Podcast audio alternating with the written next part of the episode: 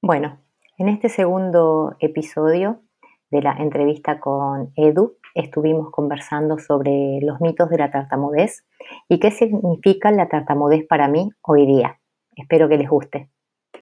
Oye, em, bueno, a propósito de lo que tú estabas un poco mencionando, eh, hay hartos mitos respecto a la, a tartamudez. Em, según tu, tu, experiencia, Laura, eh, ¿cuál es, según, bueno, tu experiencia, valga la redundancia, cuáles son eh, los mitos más, más repetidos, más famosos que, existen respecto a la tartamudez al día de hoy?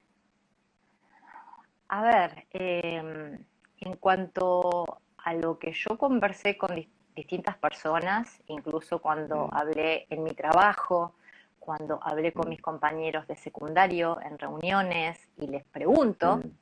la mayoría me dice que es por nervios, que es porque somos muy ansiosos, eh, porque no sabemos respirar bien y porque nos apuramos. Esos son como los cuatro que más noto en las personas fluentes o fluidas que piensan que por eso tenemos tartamudez. Perfecto. Que son, que son diferentes a los que piensan las personas con tartamudez. Ok. Ya. Sí. A ver si te entiendo esa parte, explícame. Que estoy intentando yo como, claro, yo estoy como pensar igual. Digamos, las personas que tenemos tartamudez, o en mi caso particular, yo creí que era por un susto. Y muchas de las personas que tienen tartamudez hoy día tienen esa creencia que es por un susto. No la tienen las, las personas fluidas porque no pasaron el susto o un trauma o una situación particular familiar. Eh.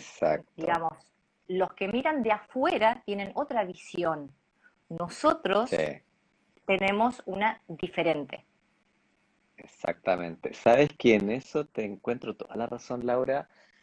Mientras tú estás hablando de esto, yo mm, recordaba un mito que yo tenía arraigado hasta hace algún tiempo. ¿ah? Yo pensaba, ¿sabes qué? En un instante llegué a pensar que yo tartamudeaba porque pensaba como más rápido de lo que podía hablar. Em, y bueno, que, claramente no es así.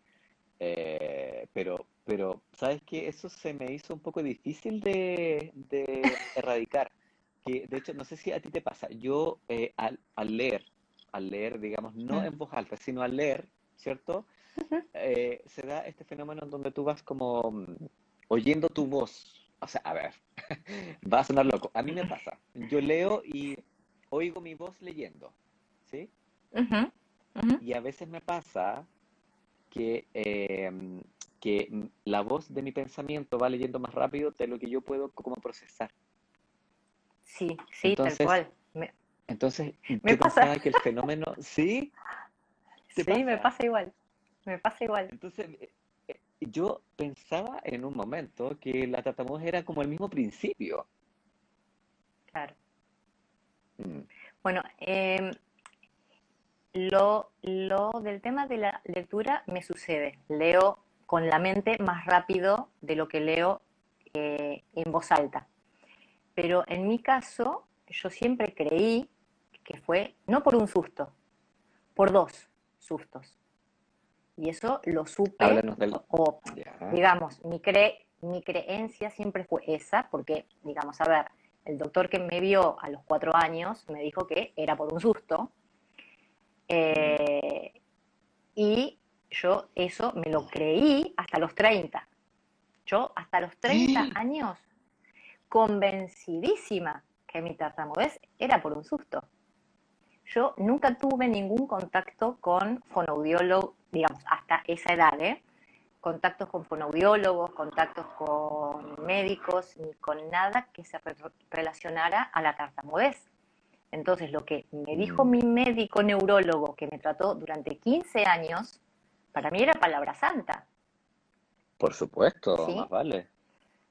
Entonces, yo tuve ese susto que te comenté y otro susto en mi casa materna, donde un tío mío hizo una, una broma eh, sacudiendo una persiana, no sé cómo se llamará, una cortina metálica eh, que era de su garage.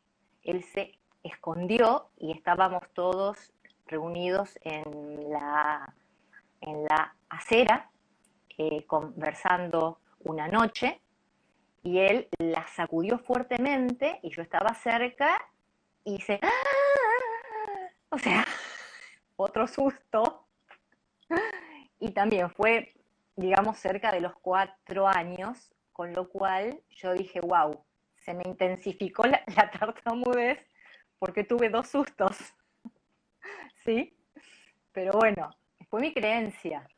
Eh, hasta que a los 30 años, eh, que fue muy loco, mm, mm. llevo a mi suegra a un dentista, o sea, yo voy con ella, y encuentro un folleto en el dentista donde decía, si tienes tartamudez, no estás solo. Y un teléfono, ¿sí? Y era de la Asociación Argentina de Tartamudez. No te puedo creer. En ese entonces no existían los celulares, yo te hablo del 1996 más o menos. Uh, muy por allá. Y, claro, y si había, eran esos grandotes que los tenía gente de mucho dinero, digamos así. Eh, bueno, entonces era todo teléfono fijo eh, y reuniones presenciales. Y bueno, y ahí pude empezar a conocer un poquito más sobre la tartamudez. De hecho, yo tenía un primo con tartamudez, pero no sabía por qué él y yo teníamos tartamudez. Yo dije, bueno, es una casualidad. ¿Sí? Mm. Eh, y también a los 30 años me entero, no por, por mi madre, sino por una prima, que mi abuelo materno tenía tartamudez. Mi madre no me lo había contado. Mira. Si bien era una tartamudez muy leve, pero no me lo había contado. O sea que yo ahí empecé a atar cabos. Dije, bueno, algo de genética y entonces, porque mi abuelo, mi primo y yo. Por supuesto.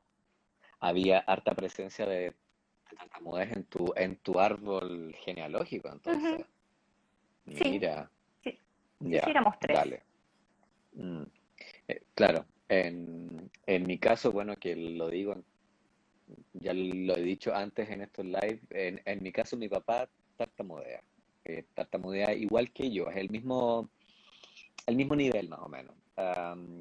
pero aparte de nosotros dos, no tenemos a nadie más que tartamudee en la familia. Ah, ah ok. Así que, así que experiencias como eh, aparte de la de mi papá, la verdad es que no, no tengo. Claro. Em, sí, mm. oye, uh, Laura, eh, ¿qué, qué uh, ¿de qué manera tú, tú definirías um, la tartamudez? ¿O qué es la, qué es la, qué es la tartamudez para ti, para Laura Duda? La tartamudez para mí hoy, hoy, aclaro, hoy, es una característica más de mi persona. Es como ser, no sé, rubia, tener rulos, eh, ser una persona muy meticulosa, eh, ser una persona eh, sensible. bueno, es algo más que forma parte de mi personalidad no lo tomo como algo ni bueno ni malo. Es algo más mm. que tengo.